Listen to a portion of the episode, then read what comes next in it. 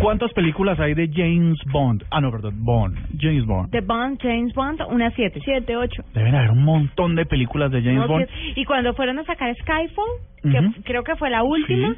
hicieron un recuento en diferentes canales de todas las películas de James Bond y fue un deleite para todos los Claro, las de blanco y negro Sí. y bueno, chévere. fanáticos. Estaba Sean Connery.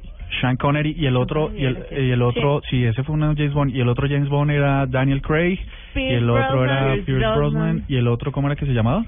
Hasta llegó mi conocimiento. Hay Hay un como- montón, ¿no? Hay como cinco o seis, sí, señor. Pues resulta que Daniel Craig eh, mm, acaban de lanzar un teaser que queremos, está recién, sa- de hecho está calientico, el teaser de Spectre. ¿Cómo se dice esto en inglés, mi querida Marcela? ¿Ah, sí? ¿Spectre? Sí.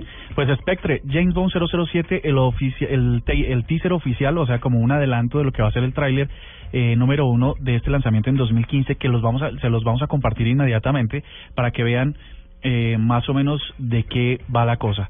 No tiene mucha pinta, por lo menos este teaser de acción. Va a ser como lo que estamos viendo, es como una O lo historia ahí que están oyendo. narrada y tal. Oye, A ver.